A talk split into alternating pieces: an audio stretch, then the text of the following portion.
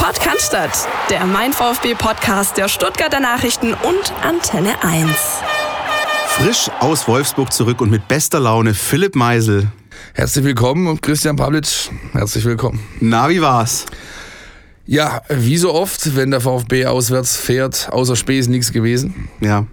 Ähm, ist natürlich bitter, denn da wäre mehr drin gewesen. Dazu kommen wir später nachher auch noch, denn wir haben in dieser Sendung die Rückblicke auf das Spiel gegen die alte Dame aus äh, Berlin. Wir haben das Spiel natürlich in Wolfsburg von gestern Abend, das wir kurz besprechen müssen, anreisen müssen. Wir haben aber natürlich auch noch ein paar andere Sachen. Wir haben ein Außennetz wieder dabei mit euren äh, Meinungen und Stimmungen rund um den Kollegen Donis. Wir haben natürlich aber auch Personalien. Altintop Wittmeier fällt mir da spontan ein, über die wir reden müssen. Unbedingt. Und wir haben natürlich auch noch das letzte Spiel im Fußballjahr 2018, das am Samstag ansteht, nämlich gegen den FC Schalke 04 um 15.30 Uhr in der Stuttgarter Arena. Ja, dann würde ich sagen, steigen wir direkt ein. Es gibt zwei Spiele, über die wir sprechen müssen. Mein Vorschlag wäre, wir machen die einfach so ein bisschen klar separat voneinander, aber man kann die auch ein bisschen im Doppelpack betrachten. Denn was so ein bisschen auffällt ähm, in den letzten sechs Spielen, ist so diese Serie Sieg, Niederlage, Sieg, Niederlage, Sieg, Niederlage dem Gesetz der Serie folgend wissen wir, was am Samstag gegen Schalke kommen müsste, aber lass uns erstmal zurück. Nicht. Lass uns erstmal zurückschauen auf, ähm, auf die Spiele gegen Hertha und gegen ähm, Wolfsburg und vielleicht mal einfach die plakative Frage in den Raum gestellt. Was war gut und was war weniger gut? Gut war, dass man sich gegen Berlin tatsächlich am, am eigenen Schopfe aus dem Schlamassel gezogen hat dem er nämlich wieder einmal eine völlig verunsicherte und einfach auch unter Leistungsniveau, was man zu leisten imstande ist, ähm, ähm, Halbzeit gespielt hat. Ja. Auch zu Recht zurückgelegen ist durch das Tor von Maxi Mittelstädt, der noch nie in seinem Leben einen Bundesliga-Treffer erzielt hat, aber dann ausgerechnet, ausgerechnet ja. halt gegen den VfB. Und dann aber, ja, wie gesagt, wie gesagt, eine gute, gute Leistung meines Erachtens angeboten hat. Da hat man dann auch wirklich ein paar Sachen gesehen, die man, dazu kommen wir später vielleicht auch noch, äh, auf den Weinziel Effekt oder Weinzelfußball hat man da so ein bisschen gesehen. Und man hat auch gesehen, die Mannschaft ist, wenn sie getragen wird und wenn sie wirklich alle ihr Top-Level abrufen, auch in der Lage, halbwegs ordentlich Fußball zu spielen. Kleine Geschichte am Rande. Ich hatte vor dem Spiel auf 2-1 für den VfB gegen die Hertha getippt und habe einige Nachrichten zur Halbzeitpause bekommen, wo es dann hieß, na, und dein Tipp ist ja theoretisch noch möglich und so. Aber es sah ja leistungstechnisch wirklich nicht danach aus. Dann gab es den Umschwung, der kam allem voran mit dem Tor. Ja, davor auch bis zu dem Tor war nicht viel zu sehen, aber das hat richtig nochmal einen Schwung gegeben und da war, man, also man hat gemerkt, bis nach oben hin auf die Medientribüne in der Halbzeit ist was passiert. Markus Weinzel hat äh, augenscheinlich die richtigen Worte gefunden und zum ersten Mal, und ich glaube, das ist so unfassbar wichtig, wurde ein Rückstand gedreht. Also, dass aus einem 0-1 am Ende noch drei Punkte rausspringen. Ich glaube, das war elementar auch für den weiteren Verlauf der Saison. Der hat nicht nur die richtigen Worte gefunden, der hat es auch ganz schön krachen lassen. Ja. In der Kabine. Ja, also da sind, äh, da wurde mal eine andere Gangart angeschlagen und das hat dann entsprechend funktioniert. Äh, ja, das kann man, kann man so stehen lassen. Schade ist dann halt wiederum, und dann, das bringt uns dann natürlich gleich zu dem gestrigen Abend von der Aufnahme weg, jetzt äh, dem Abend in Wolfsburg, dass sie es eben nicht geschafft haben, äh, wirklich eins zu eins anzuknüpfen an dem, was sie am Samstag gezeigt haben. Ist ein bisschen schade, denn es wäre was drin gewesen. Wolfsburg war weit davon entfernt, wirklich total dominant zu sein. Zumindest war, so war mein Eindruck im Stadion in der Volkswagen Arena. Übelste Dorfdisco, sage ich dir. Also wirklich, ja, das ist echt, Wenn ich diese Disco-Lichter schon sehe, was, da. Was ja. ich, wo ich, also, also wirklich, das hat einfach nichts in einem, einem in einem Fußballspiel verloren. Diese, wir machen es jetzt dunkel und Blitze und dann spielen wir irgendwie so Kirmes-Techno Zeug da ein. Ist ja mittlerweile weit verbreitet, gibt es ja bei den Bayern auch und oh, so, ne? Oh, meine Herren, ich habe gedacht, ich werde nicht mehr, ja. Und dann, dann passend, ja, und das ist ja auch passend zu so einem Club wie dem VfL Wolfsburg, ja, ein, ein, ein, ein Marketingkonstrukt eines großen Unternehmens, ähm, wo alles so ein bisschen nach Plastik riecht und halt nicht echt, dann ziehen die da eine Choreo ab, die, die Heimfans, ja, und selbst die besteht nur aus Plastikfolien, Lametta und Wunderkerzen. Das passt so zusammen, ja, dass ich echt dachte, oh mein Gott, wenn das braucht, von mir aus. Ramalam. Ja, Ding Dong, so sieht's aus. Nee, und dann, dann, ja, es. Klar, du machst es natürlich dem Gegner leicht mit zwei Riesenböcken, ja. Das ist ja das Santi Akasiba, ja. der eigentlich noch keinen so drin hatte, der hatte gleich zwei. Der erste wird nicht bestraft, den bügelt sie noch zusammen aus. Und beim zweiten dann ähm, wird's eben bestraft von Wut Weghorst, einem unfassbar imposanten holländischen Bullen, der ist ja, der ist ja gefühlt 3,80 Meter groß. Ähm, ja, und, und äh, auch das Tor dann, das, das zum 0-1 führt quasi. Der Standardsituation, äh, eigentlich sauber zu verteidigen. Es war eine klare Zuordnung da und das haben dann nachher auch mehrere Leute angesprochen, unter anderem Timo Baumgartel, aber auch der Trainer ganz, ganz deutlich. Da war eine Zuordnung da, das wurde nicht diszipliniert umgesetzt und dann kommt halt Giavogi aus dem, aus der, von hinten quasi und äh, kommt glockenfrei am Elver quasi zum Kopfball und das darf hier in der Bundesliga nicht passieren, weil es wird einfach konsequent bestraft. Ich fand trotzdem diese ersten Minuten in Wolfsburg gar nicht schlecht. Also das war für mich schon, okay, wir bewegen uns wirklich auf niedrigem Niveau, aber es war für mich eine Steigerung im Vergleich zu den Auswärtsspielen in Leverkusen und Mönchengladbach. Selbst da Nürnberg, du, ja, Nürnberg. Du hast dort du hast sowas wie, wie, wie, wie Biss gesehen, ja. Du hast, äh, du hast also in Wolfsburg zumindest gesehen, dass da auch ein bisschen der Weg nach vorne gesucht wird. Da werden wir auch nachher noch drüber sprechen. Aber, und das ist das, äh, das Ärgerliche, das hast du gerade schon angesprochen, dann kommt diese eine Standardsituation und die wird nicht anständig verteidigt und dann ist es einfach schwer. Ich habe auch noch dran geglaubt, als es 1-0 stand, vielleicht gibt es noch mal so ein härter Reloaded, aber dann mit dem 2-0 dann wieder unglücklicher Zeitpunkt vor der Halbzeit, ähm, da war das Ding durch. Ja, aber auch da, du kommst nach der Pause raus, hast eigentlich eine gute Phase. Ja? Ähm, da waren die Wolfsburger auch, das hat selbst Labadier nachher zugegeben, ja, da haben die so ein bisschen schon gemerkt, hoppla, da ist der Gegner ist noch nicht tot. Ja? Aber, und das ist dann wirklich eins der Grundprobleme, was sich ja schon durch die komplette Saison zieht, neben der defensiven Instabilität, dass du eben nach vorne zu wenig entwickelst. Das ist der entscheidende Punkt. Ja. Du, du, entwickelst zu wenig nach vorne, man, du gehst dann aus dem Spiel raus, hast es unterm Strich irgendwie ganz ordentlich gemacht, aber eigentlich kannst du auch nicht sagen, ganz ordentlich gemacht, wenn du halt in 90 Minuten keine klare Torchance zu verzeichnen hast. Ja, Dieses also Zauberwort schwierig, irgendwie. schwierig. Man hat der Mannschaft angesehen, dass eine Entwicklung stattgefunden hat. Stichwort Zweikampfhärte, Marc-Oliver Kempf beispielsweise gestern wieder mal ein Riesenspiel ja. gemacht. Der Typ ist nicht mehr wegzudenken aus der Stadtformation. Ähm, ähm, ja, Zweikampfverhalten insgesamt, äh, Laufleistung, Körpersprache. Ja, da hat sich was getan. Aber es reicht eben nicht. Und wenn dann ähm, quasi ein Rückstand kommt, sind sie meistens nicht in der Lage, daran noch irgendwas zu ändern. Dieses, Hertha dieses hin, Zauberwort, Hertha Philipp, was immer gefallen ist, ist offensive Durchschlagskraft. Und also ich habe das ähm, äh, klassisch bei, bei Sky geschaut und das war halt oft die Situation, ja, eine anständige Flankensituation, ähm, du bist in der gegnerischen Hälfte, aber dann passiert nichts. Es kommt ja. nicht zur klaren Chance. Mario Gomez hatte zwei, drei so halb verzweifelte Distanzschüsse ja, einmal das, das in den Kopfball. Die, genau, das ist ja eigentlich, das ist die Verzweiflung pur. Ja. Ich meine, der, der Stoßstürmer, der Zielspieler, der eigentlich im Strafraum stehen sollte und gefüttert werden sollte von außen, holt sich die Bälle selbst irgendwo in Halbräumen ab und äh, nagelt dann aus 25, 30 Metern aufs Tor, weil ihm nichts Besseres einfällt. Das ist ja, das hat ja mit offensivem Konzept nichts zu tun. Also so ehrlich muss man sein. Ja? Ist das eine Sache, die ähm, mal aus deiner Erfahrung oder ich weiß nicht, aus, aus unserer Laienerfahrung, die man in der Winterpause fixen kann? Und zwar jetzt ohne jetzt über Neuzugänge zu spekulieren, sondern wenn es um Automatismen geht im, im Trainingsbetrieb, im, im Wintertrainingslager? Das hat Timo Baumgartel gestern, in, ich will nicht sagen in der Brandrede, aber in der Mixzone schon sehr, sehr deutlich angesprochen. Ja. Da müssen wir dringend ran im Winter sonst kriegen wir Probleme. Die, also die Probleme, die wir schon haben, kriegen wir nicht weg. So, so hat das äh, gemeint. Und ich denke ja, und das sieht man auch äh, jetzt schon zum Teil. Das erste Schritte in diese Richtung werden getan, beispielsweise viel höheres Pressen. Ja? Also ich habe gestern, auch schon gegen die Hertha dann, aber gestern hat man Offensivpressing gesehen. Und das führt ja dazu, wenn du dann die Ballgewinne hast, bist du mit der ganzen Mannschaft viel weiter nach vorne verschoben schon. Wenn du als, als, ja. als bisher. Das heißt, der Weg zum Tor ist nicht so, nicht so weit und du hast mehr Leute in diesem Angriffsdrittel. Das ist was, was man unbedingt forcieren muss. Das ist aber nur der erste Schritt von. Das ist nur der erste Schritt, zweien. genau. Der zweite, dritte wäre dann, wenn man dann aus diesem Ball gewinnt, dann muss man halt viel, viel zielstrebiger agieren.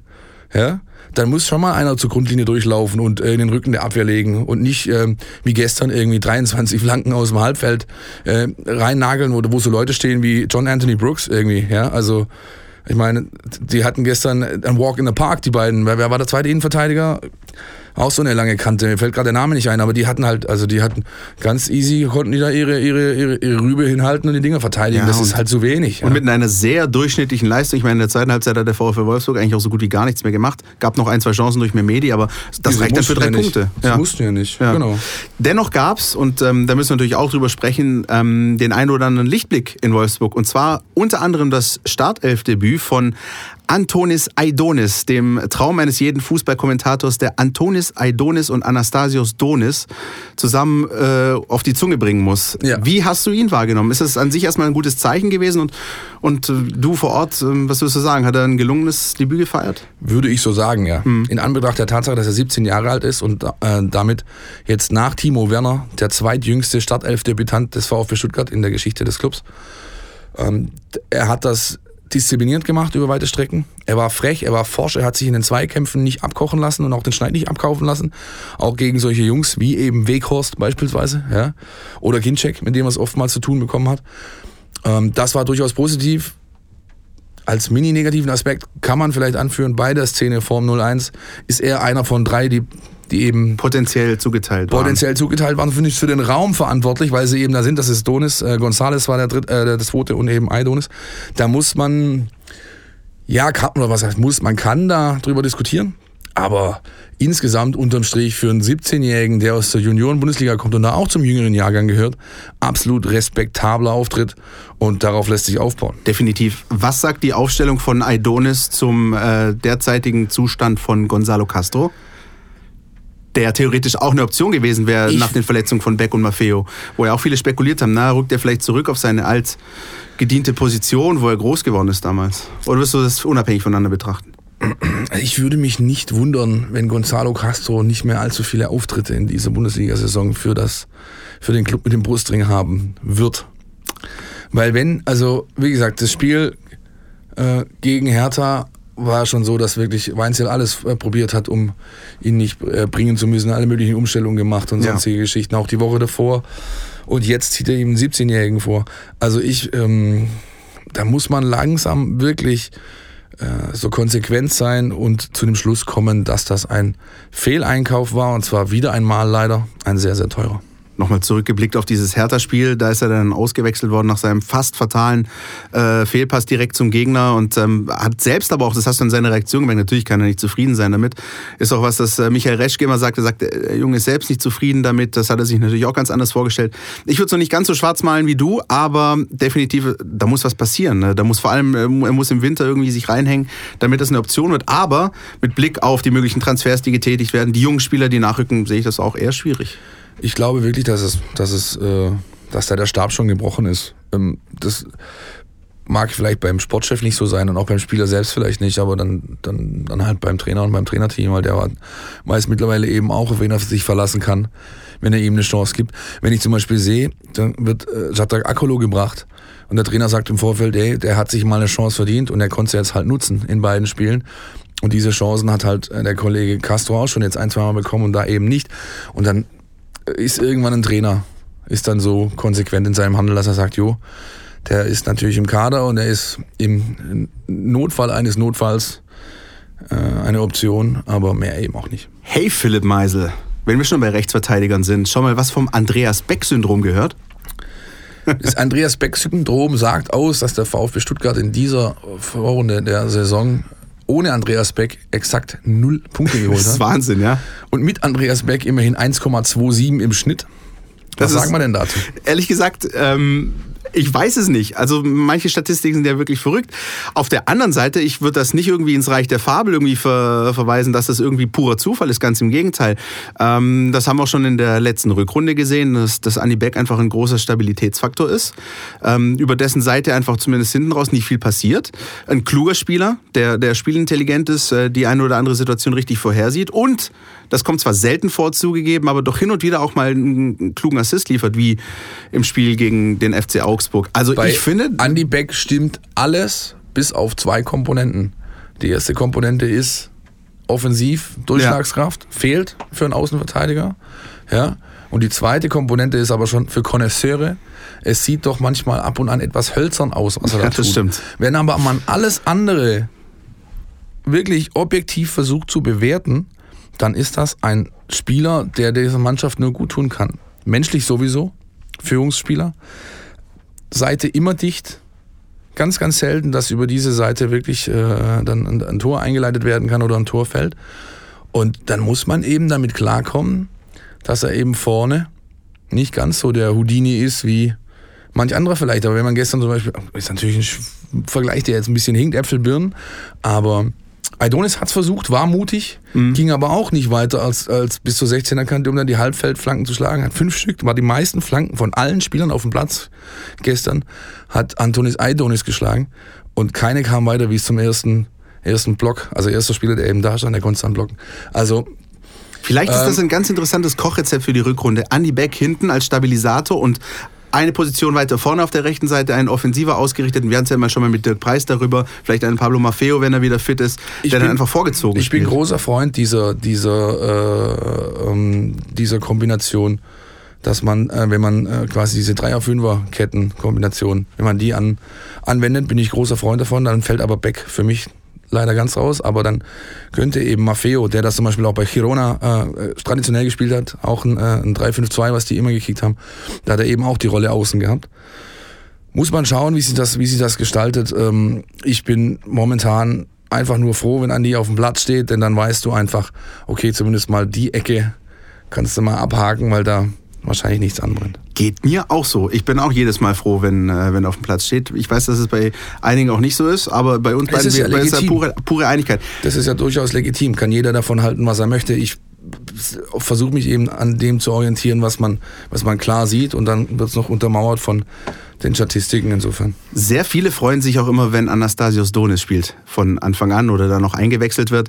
Ähm, hat jetzt, das ist immer mal wieder so ein Wechsel gewesen. Ne? Da wird er mal reingebracht, dann spielt er mal von Anfang an. Was aber auffällt, haben wir auch entsprechenden Artikel bei uns auf unseren Seiten stuttgarter Nachrichten.de heute vom Kollegen Carlos Ubina dass er dann doch noch so ein bisschen mit angezogener Handbremse spielt, dass da doch noch so ein bisschen was fehlt. Er legt sich den Ball oft vor, aber sprintet dann sozusagen nicht nach, so wie wir es von ihm kennen. Ähm, das ist wahrscheinlich auch noch eine Folge, ist es so eine Art Selbstschutzmechanismus? Äh, ich meine, es ist überhaupt ein Wunder, dass er spielt und dass er so viel spielt. Also ich glaube, eine Halbzeit war schon lange mal immer angedacht, aber ähm, da merkt man, dass schon ein bisschen was fehlt. Also davon gehe ich aus, dass es tatsächlich bei ihm selbst noch so eine, eine mentale Bremse gibt. Ja. Finde ich auch richtig, denn wenn jetzt nochmal irgendwie was passiert, verpasst du die, die, die, das bisschen Vorbereitung im Winter und dann wahrscheinlich nochmal ein bisschen ins Frühjahr rein. Das wäre fatal, das kannst du nicht ja, machen. Ja, das ist fatal und, und man merkt ihm natürlich auch an, dass er einfach nicht bei 100 Prozent ist. Das ist ja aber auch ganz logisch, wenn du aus einer Muskelbündelriss, aus so einer Verletzung rauskommst, kannst du so schnell nicht mehr bei, bei deiner vollen Leistungsfähigkeit sein. Jeder Mediziner, jeder Sportmediziner, mit dem du sprichst, auch das habe ich hier schon zigmal wieder gekäut, sagt dir, bei Verletzungen, Dauer des Ausfalls plus nochmal genau diesen Zeitraum, bis du ansatzweise wieder in die Region kommst, wo du davor warst. Insofern liegt er gut im Plan und hat in diesen drei Spielen, wo er jetzt wieder eingesetzt wurde, mit einem Tor und einer Vorlage auch schon ganz ordentlich geliefert. Wir haben auch euch gefragt, was sagt ihr denn zu Anastasios Donis? Ist das für euch auch so ein, so ein Faktor? Fällt euch das auch auf, dass er, dass er da noch ein bisschen nicht ganz bei 100 Prozent ist? Und vor allem, woran fehlt es denn eurer ähm, Ansicht nach? Und das haben wir euch gefragt und äh, stellen das jetzt mal vor in unserem Außennetz. Alles, was euch im Netz beschäftigt. Ja, woran hat er die Legen oder woran liegt es denn? Ja, das, Woran hat das, denn gelegen? Das wollten wir von euch wissen. Ja. Äh, mit Blick auf Anastasios Donis, Christian Roglic sagte, es fehlt am kreativen und äh, gleicher Qualität anderer Mitspieler, also sozusagen das bisschen drumrum. Lukas Schmidt wiederum sagt, das bisschen, was du gerade gemeint hast, Philipp, der war halt ewig verletzt, wurde sofort reingeschmissen, ruhig Blut, das muss ganz langsam wieder aufgebaut werden. Kai Neumann, geht hin und blickt schon wieder auf die Winterpause und sagt, ja, es liegt halt daran, dass es keinen gescheiten Kader gibt. Das ist so ein bisschen der, der Querschnitt, aber ich glaube, also wenn, wenn ich mich entscheiden müsste, ich würde auch eher dazu tendieren zu dem, was du sagst, hey, der, Junge war verletzt, er weiß, was er kann, aber er weiß auch, was er vielleicht jetzt noch nicht kann oder besser nicht tun sollte. Ich glaube nicht, dass das groß mit den Mitspielern zu tun hat und dass er für den Unterschied hin und wieder sorgen kann, hat unter anderem seine äh, Flanke zum 1-1 gegen die Hertha gezeigt. Wie gesagt, ich habe das schon kurz vor seinem Comeback gesagt, man sollte einen Teufel tun und all die Hoffnungen auf diese eine Personalie projizieren. Darfst du nie machen. Das wäre ein Riesenfehler. Ich verstehe die Fans, die ungeduldig sind, aber nüchtern betrachtet ist das ist er voll im Soll, ganz ehrlich. Mehr ist da nicht zu erwarten gewesen und wie gesagt, Vorlage, Tor, das ist doch in Ordnung. Ja. Wer auch schon so ein bisschen mit den Hufen scharrt ähm, und mit dem eigentlich gar nicht mehr so gerechnet wurde jetzt äh, bis Weihnachten, das ist Borna Sosa, von dem es ja auch hieß, dass er möglicherweise gar nicht mehr spielen wird bis Weihnachten. Jetzt gab es doch noch einen Kurzeinsatz äh, gegen die Hertha. Das ist einer, ich kenne den auch aus, aus äh, Kroatien, das ist einer, der halt immer heiß ist, der will. Und ich glaube, den musst du auch selbst immer ein bisschen einbremsen. Wenn der könnte, würde der jetzt schon viel mehr spielen und jedes Spiel eine Halbzeit auf dem Platz stehen. Aber auch das ist auch ein gutes Zeichen, dass auch er wieder so ein bisschen dabei ist. Ja, ja. Ich meine, der Kurzauftritt war sehr, sehr vielversprechend. Ja. Kam jetzt gegen Wolfsburg nicht zum Einsatz, aber Weinzel hat es ja schon bei der Pressekonferenz vor dem Spiel gegen die alte Dame gesagt. Wenn jemand sich so zur Verfügung stellt und so brennt, dann muss ich das annehmen. In der Situation, in der wir uns befinden als VfB Stuttgart, mit all seinem Drum und Dran. Insofern könnte ich mir gut vorstellen, dass er gegen Schalke ein bisschen mehr. Einsatzzeit bekommt, äh, als es jetzt so der Fall war, wenn alles hält und äh, er wirklich das Signal gibt, ich kann, ich bin voll einsatzbereit Trainer, dann könnte ich mir auch vorstellen, dass der über weite Strecken der Vorrunde doch etwas uninspiriert agierende Emiliano Insua nochmal ein Plätzchen auf der Bank bekommt, ein warmes am Samstag gegen Schalke. Ja, zumindest für eine Halbzeit wäre das vielleicht eine Option. Ich glaube, über die ja. genauen äh, Aufstellungsoptionen, da machen wir uns nachher noch Gedanken. Soweit die Füße tragen und, Sehr dann, schön. und dann kann ich den äh, Insua noch hinterher schieben. Ne? Müssen, eine, wir noch, ja. müssen wir noch über Daniel Didavi einen Satz verlieren? Kannst du gerne. Also du hast es, äh, glaube ich, hautnah erlebt. Ich, also was mir aufgefallen ist, und das hat unter anderem auch ein äh, User auf Twitter gesehen, ist, für die Zeit, die er auf dem Platz war in Wolfsburg, ist mir aufgefallen, dass er verdammt oft gesucht wurde. Also, dass er viel eingebunden wurde. Es war zwar nicht, äh, oder sehr selten oder gar nicht oder kaum von Erfolg gekrönt, aber man merkt, dass gar er. Gar nicht. Gar nicht. Aber, ja. Aber man merkt, dass er gesucht wird. Also, dass ja. offensichtlich der Rest des Kaders weiß, was sie an ihm haben. Du merkst, genau das ist es. Genau das ist es. Und das ist dann irgendwo auch ein Faktor. Kann ein Faktor sein. Ähm, dass da gestern nichts raussprang, halte ich ganz generell für auch völlig auf der Hand liegend, denn auch er äh, macht jetzt seit Wochen, Monaten mit diesem Schleimbeutel rum. Mit dem müssen wir mal ein ernstes Wörtchen reden, mit diesem Schleimbeutel. Ja? Aber ähm, dass da nicht viel mehr rauskommen kann, ist ähm, logisch. Und ich glaube, das war gestern auch eher so ein Versuchsballon. Das ja. war gestern so ein Versuchsballon vom Trainer und von der medizinischen Abteilung. Pass mal auf, du kriegst jetzt hier äh, ein bisschen mehr als nur die letzten zwei, drei Minuten. Schau mal, wie es dir geht. Schau mal, wie alles Mittwoch, reagiert, wie es Mittwoch, Donnerstag geht. Und dann kann es sein, dass du eben gegen Schalke wirklich dann auch nochmal eine ernsthafte Option bist. Da wird man sehen, was man rausbekommt aus Daniel Didavi. Denn wie wir alle wissen, gibt es keinen anderen Spieler im Kader, der eben für solche Momente sorgen kann. Ja. Wie es er äh, kann, wenn er den im Vollbesitz seiner Kräfte ist.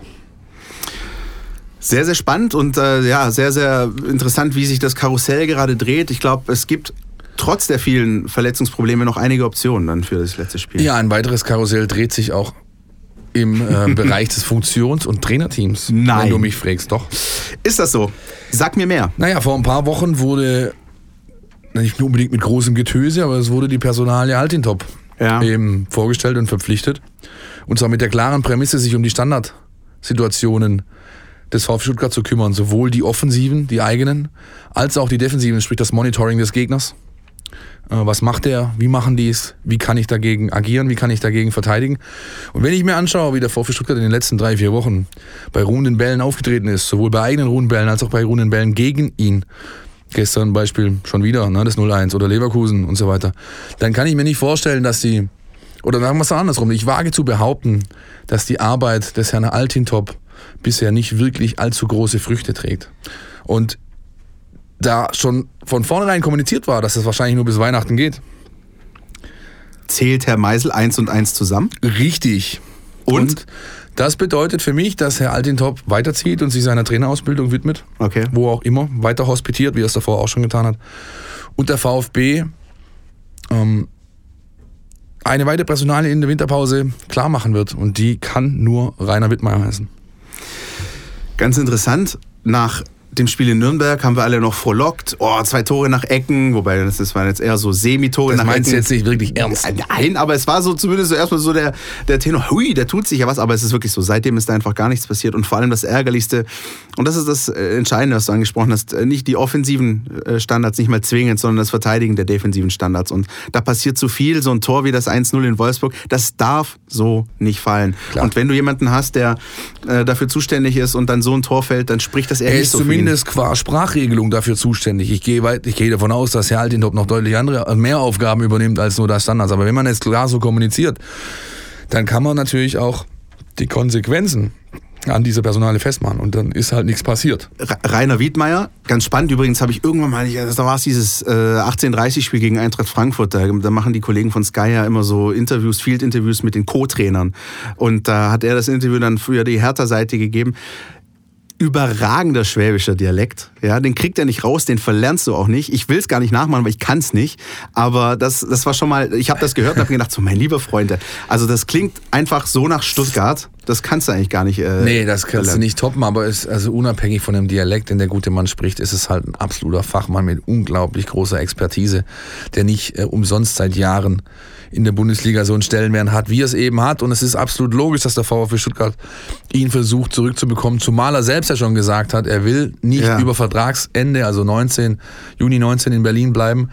Und warum, ähm, ja, also, ich, ich, also wir, wir ohne, jetzt, ohne jetzt zu weit einzusteigen in das Thema, würde es mich nicht wundern, wenn der VfB Stuttgart schon in La Manga ein äh, Trainingsleibchen ausgibt, wo RW draufgedruckt ist auf der Brust spannend. Wir haben ja vor ein paar Wochen schon mal darüber berichtet. Da hieß es dann erstmal, hm, sieht wohl nicht ganz danach aus, aber durchaus möglich, dass da noch Bewegung reinkommt jetzt. Da ist ein neuer Anlauf gemacht worden. Natürlich äh, ist Wiedmeier so clever, wenn er offiziell gefragt wird. Laufende Prozesse, sage ich nichts dazu und so weiter und so fort, aber sowas ist ja meistens ein untrügliches Zeichen und ich glaube, dass da wirklich alle Anstrengungen unternommen werden, um den Herrn schon in der Winterpause zurück in die Heimat zu holen, ne? nach Bad Cannstatt am Neckar. Ich glaube, spätestens in der zweiten Halbzeit ähm, beim Gastspiel der Hertha hier in Stuttgart hat er wahrscheinlich wieder gemerkt, wie schön das hier sein kann im heimischen Stadion. ja, ja, vor allem, wenn dann mal halt die Kurve so dermaßen eskaliert wie sie das da getan hat. Also ich habe mit mehreren Freunden gesprochen, die auch regelmäßig äh, reingehen und die auch Dauerkarten in der Kurve haben und sagen, sie sind äh, fünf bis 18 Reihen weiter unten rausgekommen nach dem Ding und äh, es hätte sich wohl angefühlt wie schon lange nicht mehr. Ja? Und sollte es ihn denn an den Neckar ziehen, dann zieht es ihn zum Cheftrainer Markus Weinziel, über den wir uns auch mal ein bisschen Gedanken gemacht haben. Genauer gesagt unser Kollege Heiko Hinrichsen aus der Sportredaktion. Denn wie, ihn haben wir mal gefragt danach, ob denn schon sowas wie eine Handschrift zu erkennen ist, eine Art Weinziel-Fußball. Wir haben es gerade vorher schon angesprochen, die Komponenten Offensive, Pressingspiel, ähm, früher draufgehen. Und ich würde sagen, wir hören uns mal die Einschätzung von Heiko an. Querpass. Der Kommentar aus unserer Redaktion. Also eines muss man zu Beginn gleich sagen, der, die Laune des VfB-Cheftrainers Markus Weinzel war nicht die allerbeste. Nach dem 0 zu 2 in Wolfsburg etwas zerknirscht saß er auf dem Podium und war auch ein bisschen wortkarg. Auch, auch nach meinen Nachfragen wollte er jetzt nicht allzu viel sagen. Der Mann hat es auch relativ schwer jetzt noch zum Ausklang des Jahres. Viele Spieler sind verletzt und so ganz kann er das nicht umsetzen, was er sich vorgenommen hat hier in Stuttgart. Aber einige Ansätze des Weinziel-Fußballs sind auf jeden Fall zu sehen gewesen. Da war zum einen das Pressing, also zum ersten Mal eigentlich fast zum ersten Mal hat sich der VfB auch erfolgreich im, im Pressing angestellt. Einige Balleroberungen waren da in der Hälfte des Gegners, aber, und das wird Weinzierl höchstwahrscheinlich so äh, genervt haben. Torchancen hatte man trotzdem so gut wie keine. Und zehnmal steht jetzt die Null in 16 Spielen. Das ist natürlich eine sehr bittere Bilanz. Aber in der Zweikampfgeschichte möchte ich dann noch einen erwähnen. Das ist der Marc Oliver Kempf, der seit er äh, seine Verletzung überwunden hat und Stammspieler ist, wirklich ein ein Fels in der Brandung ist und es ist eigentlich jammerschade, dass Benjamin Pavard verletzt ist.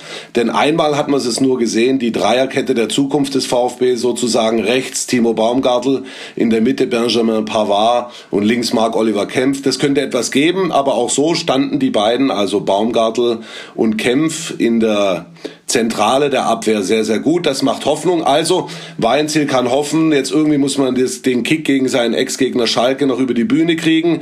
Der Manager Reschke hat gesagt, zufriedenstellen wird die Vorrunde sowieso nicht. Dann wird neu eingekauft. Dann sind die Leute hoffentlich gesund, die jetzt gerade verletzt sind. Und dann werden wir, glaube ich, mehr sehen vom Spielstil des Markus Weinziel. Auch unterfüttert von Daniel Didavi, der ja in Wolfsburg auch ein paar Minuten gespielt hat.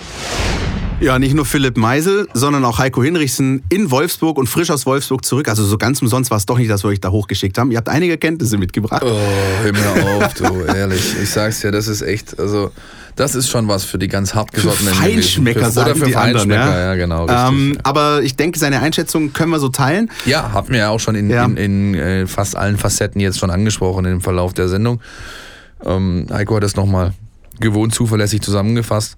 Das ist ein Hoffnungszeichen, muss ich ganz ehrlich so werten, ja, dass man jetzt schon erste Ansätze eben sieht, ähm, auch untermauert von oh, wenn man zum Beispiel, also klassisch Augsburg beispielsweise war eine der laufintensivsten Mannschaften unter Weinzierl. Auch das sieht man jetzt, ja, diese, das sind zwar nur, sag ich mal, oberflächliche Statistiken, weil du kannst natürlich auch viel falsch laufen, ja, aber äh, klassisch so Geschichten wie ähm, äh, Sprints pro Spiel, Intensivläufe pro Spiel, äh, Laufleistung insgesamt, all diese Parameter zeigen eben mit einer leichten Tendenz nach oben.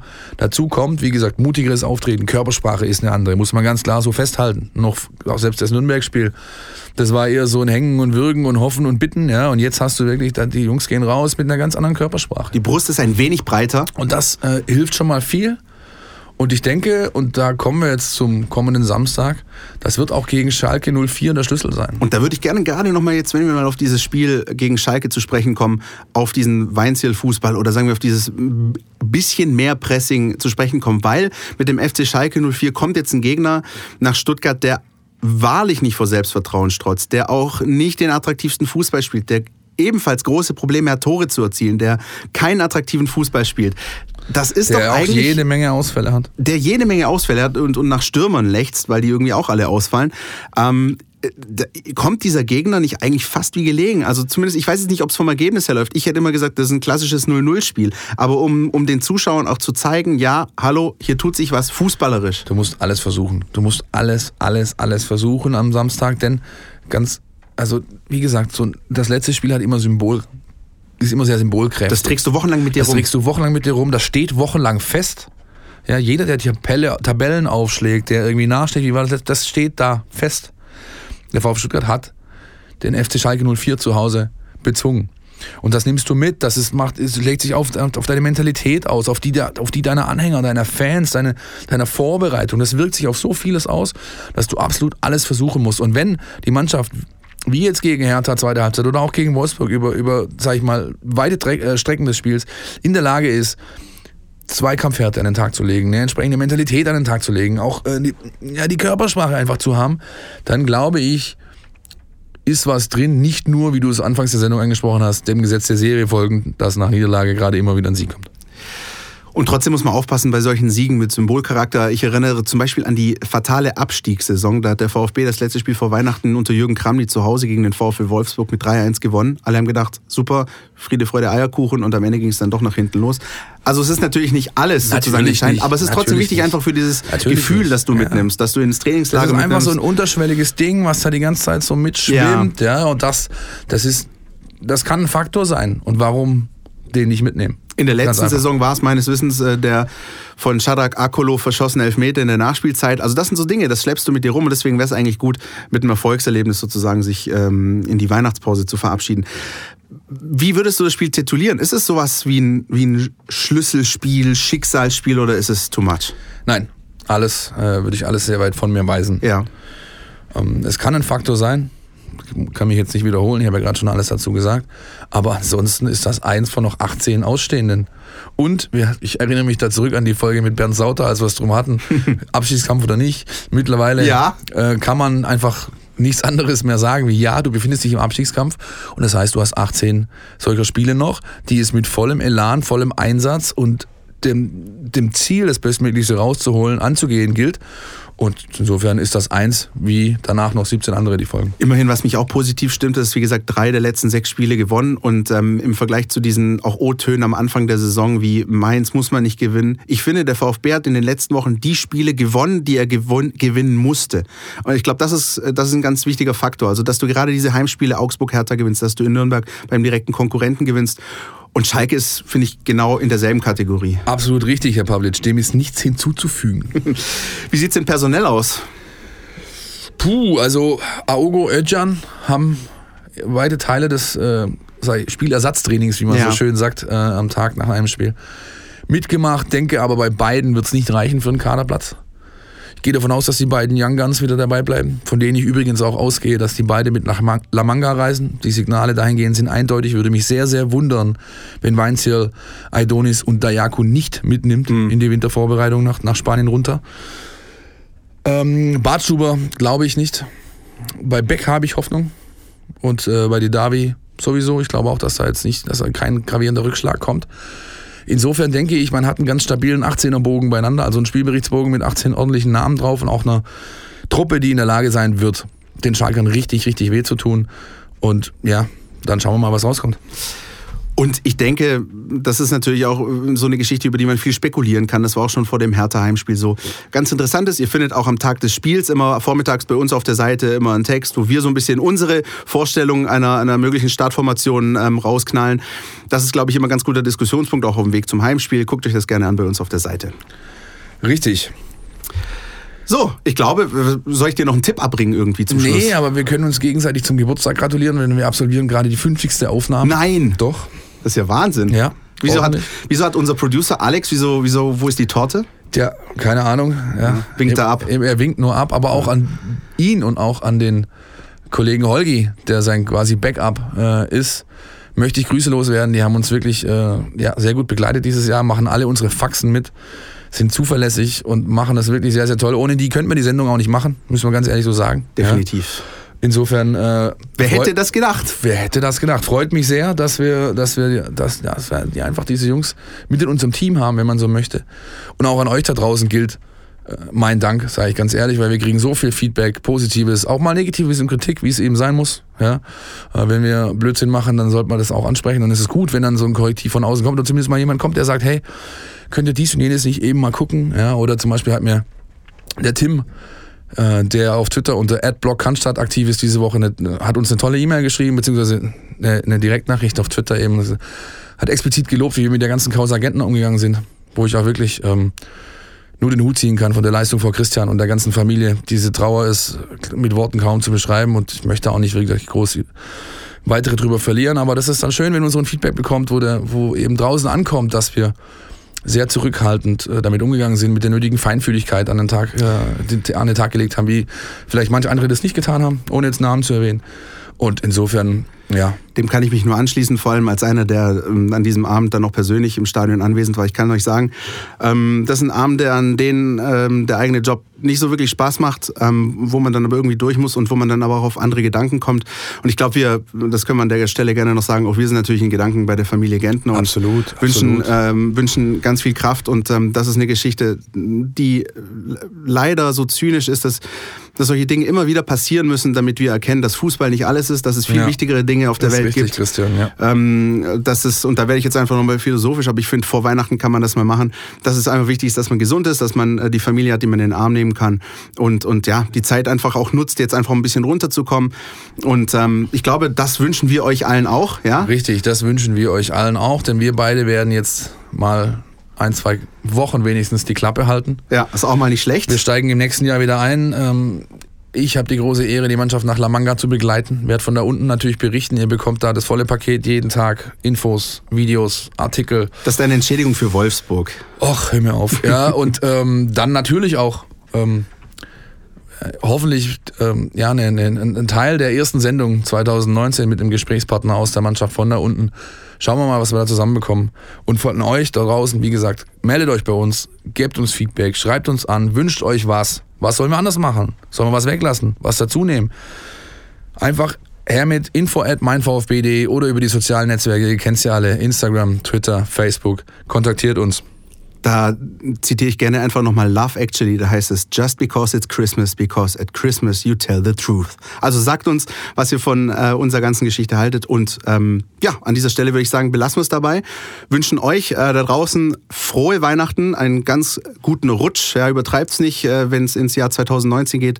Bleibt gesund und ähm, ja, denkt immer dran. Mir, ja. Mir bleibt als letztes nur noch den legendären Horst Rubesch zu zitieren. Hm. Ich sage nur ein Wort, vielen Dank. Macht's gut, liebe Leute. Ciao. Ciao. Podcast, der Mein VfB Podcast der Stuttgarter Nachrichten und Antenne 1.